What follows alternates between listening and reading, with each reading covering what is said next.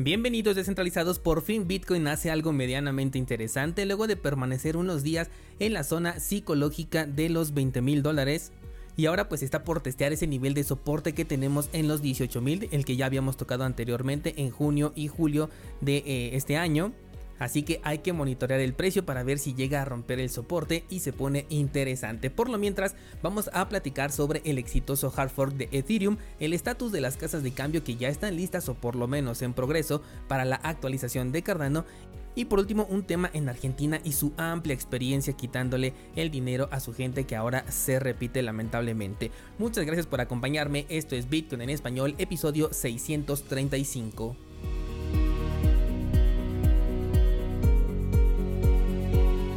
Comenzar con esta noticia sobre Ethereum y el primer paso que ha dado en su actualización rumbo al merge que por fin ha comenzado. Ayer la actualización de Bellatrix fue realizada con éxito, esto fue un hard fork y esto es considerado ya como el primer paso camino a la fusión ya aplicado ahora sí en la red principal. Esta actualización combina la cadena de consenso con la versión Mainnet y alrededor de la próxima semana se va a estar actualizando ya la capa de ejecución, la cual ahora sí cambiará la forma en la que se crean y se validan los bloques en Ethereum. En términos generales, esta primera actualización se llevó a cabo con éxito, sí hubo por allí algunos casos registrados de incremento en el número de bloques rechazados, pero esto se debe más que nada a que aún existe un grupo de validadores pequeño en comparación que no se han actualizado. Esto es información que ya tenían en el radar y según de hecho uno de los desarrolladores dice que el impacto fue incluso menor del que estaban esperando. Por supuesto que esto pueden ser palabras para calmar los nervios, pero también al tratarse de métricas que son conocidas, no descarto que realmente lo tenían considerado. Mientras tanto, Vitalik, como en casi cada presentación que hace, salió a aclarar que esto todavía no es la fusión ya terminada, sino que apenas es el hard fork de Bellatrix, el cual prepara la cadena para la fusión, pero que igualmente es importante y además necesario. Más que nada, supongo, para evitar noticias falsas o mal información. Hace como 15 días, de hecho, ya había dicho que sería un proceso de un par de etapas, que lo que iniciaba este 6 de septiembre era la primera de ellas, pero la fusión real sería entre el 13 y el 15 de septiembre. De nuevo, el rango de fechas es porque en cripto las actualizaciones no se miden en tiempo real, sino en eventos en la cadena. Estos son variables, pero se pueden calcular aproximadamente. En este caso, el estimado es que va a llegar el día 15, pero puede que sea un par de días antes o incluso después, sin que esto signifique que algo se salió de control. O sea, todo es completamente normal. Me preguntó ayer un descentralizado si esto en primer lugar significaba que ya no habría marcha atrás con la migración a la prueba de participación y una segunda pregunta que si el que no tengamos un fork en este momento significa entonces que ya lo abandonaron, que ya no va a existir esta bifurcación. Bien, con respecto a la primera pregunta, aún existe la posibilidad de que se llegue a cancelar el merge porque actualmente los mineros siguen activos, la cadena sigue operando bajo el mismo algoritmo de prueba de trabajo y el cambio que se hizo el día de ayer no indica que no se pueda simplemente dejar así o darle un reverso. ¿Hay incentivos? Sí, creo que hay suficiente incentivo para darle una reversa a todo y retrasar o incluso cancelar al merge. Ahora, a esta altura yo vería muy riesgoso que lo hicieran porque perderían toda confianza, claro, en un mundo congruente, pero hasta que no se deje de crear y validar bloques con prueba de trabajo y que los mineros ya no puedan utilizar sus equipos para crear nuevos tokens ETH, entonces aún se puede llegar a cancelar o por lo menos a retrasar. Con respecto al fork, ese no tiene ninguna fecha límite, es decir, incluso la bifurcación podría darse hasta dentro de un año. Lo ideal es que suceda ahorita mientras esta noticia está caliente, mientras Ethereum realiza su cambio de algoritmo para respaldar esta decisión y de esta manera tener una, un mayor apoyo y más participación, pero la verdad es que puede ocurrir en cualquier momento. Así que este es el mejor momento para que ocurra, pero en realidad no tiene ninguna fecha límite con la que podamos decir ya nunca va a haber una bifurcación. Quiero pensar que también se están esperando hasta el último día en que puedan seguir minando Ethereum y ver si realmente este merge ya es definitivo, que no va a cancelarse ni a retrasarse, para entonces o bien tomar la vía de irse a otro proyecto cripto como los que te comenté eh, la semana pasada en el episodio de lunes, o bien crear esta dichosa bifurcación. Por el momento, el primer check para este merge de Ethereum está ok.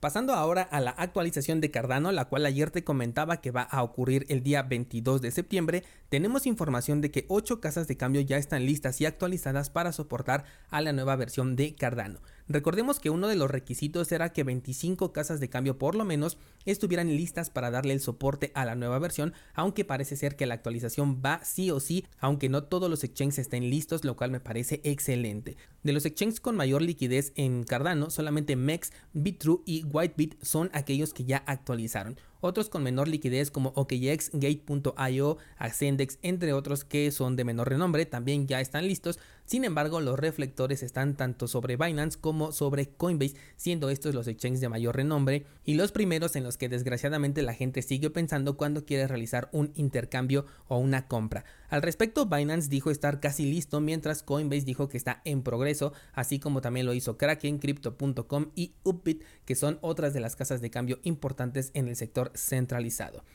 Con Cardano un tema de segundo retraso lo veo más complicado, con el tema del último retraso incluso según Charles no era tan necesario, pero se realizaron las pruebas correspondientes para darle una mayor seguridad a aquellos que tuvieran dudas e incluso recuerdo que crearon una red de pruebas mezclada para verificar el comportamiento de las diferentes versiones de los nodos, esto te lo comenté la semana pasada si no me equivoco, y que de esta manera no crearan un conflicto o verificar que no crearan este conflicto. Y bueno, pues estas pruebas resultaron completamente positivas, por lo que veo muy complicado que decidan realizar un cambio de último momento, a menos que realmente fuera algo necesario y que sin ello la actualización pues sería un fracaso, pero ya es bastante complicado. Además de que en la historia que tenemos con Cardano, aunque no está libre de retrasos porque estos son normales cuando se desarrolla un software, también tiene credibilidad en cuanto a que dicen una fecha y solamente la llegan a cambiar si realmente se necesitan más pruebas o de lo contrario prefieren estar trabajando y no lanzar fechas al aire que después no puedan cumplir. Así que yo veo más complicado que llegue a ocurrir un retraso o una cancelación de esta actualización, así que yo estaría preparado para el 22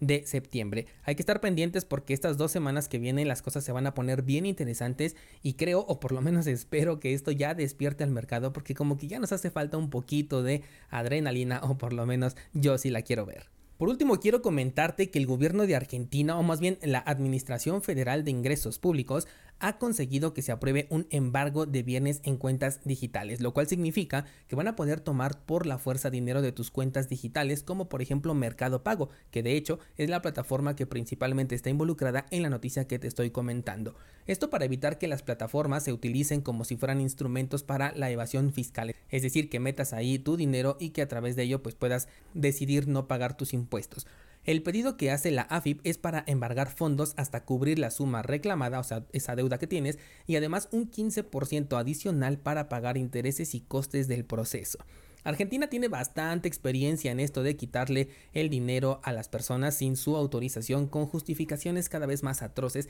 y siguen por el mismo camino.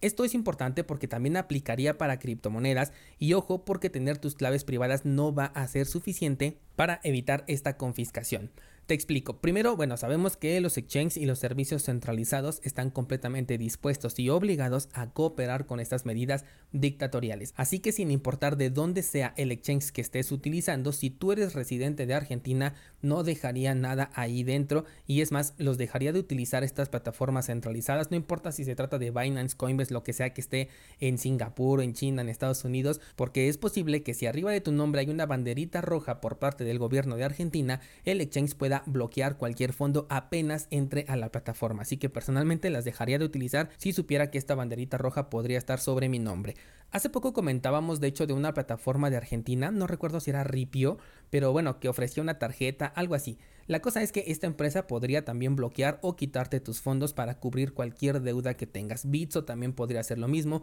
y así con cualquier plataforma cripto que sea centralizada. Así que muy pendientes, esto apenas está en el aire, no está todavía confirmado que las plataformas cripto vayan a estar involucradas en la petición, pero si tú te esperas a averiguarlo y tienes esa banderita sobre tu nombre, te vas a enterar cuando veas que ya no están tus criptomonedas, así que por ello es mucho mejor prevenir. Te decía que no va a ser suficiente con tener tus claves privadas y por supuesto me refiero a las monedas estables tipo USDC o Tether. Empresas que también se pueden ver obligadas a bloquear los movimientos de las direcciones que estén asociadas a tu nombre las cuales al ser criptomonedas centralizadas, aunque tengas las claves privadas, aún así te las pueden bloquear. Y recuerda que como el modelo de cuenta de Ethereum se maneja con una sola dirección, entonces el gobierno además tendría acceso por lo menos a la información teórica de cuánto tienes en diferentes tokens como Ethereum, Polygon, eh, Harmony, no lo sé, un montón de criptomonedas que se manejaran bajo este mismo estándar, todo por conocer la dirección de USDC que está registrada a tu nombre. Así que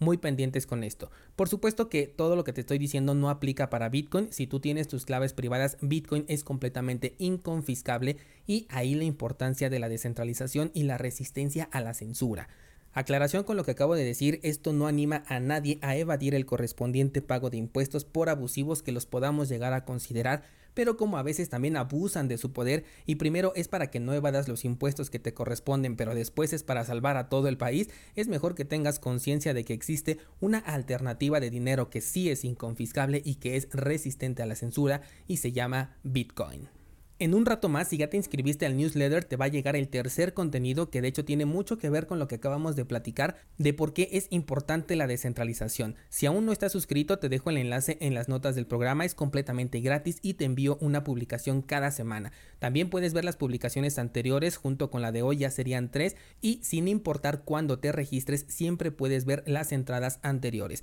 También ayer comenzó el curso de análisis de la blockchain de Bitcoin, en donde te voy a enseñar qué datos puedes revisar en blockchain de Bitcoin y además qué herramientas utilizo para realizar esta investigación, que hay muchas herramientas bien interesantes que te ofrecen distinta información. Creo que el análisis de la blockchain es una habilidad que considero que todo aquel que tenga Bitcoin en su poder debe de tener porque eventualmente vas a querer saber algo sobre tus satoshis y vas a tener que revisar la blockchain. De hecho, tengo ya un par de casos de algunos descentralizados que no han podido ver su balance completo dentro de su wallet y para una verificación sin confianza lo ideal es revisar la blockchain algo a lo que estos descentralizados lamentablemente no estaban todavía acostumbrados y pues se tienen que enfrentar a esta curva de aprendizaje. Por ello yo creo que es mejor tener el conocimiento desde antes para que cuando ocurra este evento, porque créeme que va a pasar, simplemente pues accedas a la blockchain y en cuestión de un par de minutos sepas identificar qué es lo que pasó con tus satoshis. Ya está la primera clase publicada, cursosbitcoin.com diagonal blockchain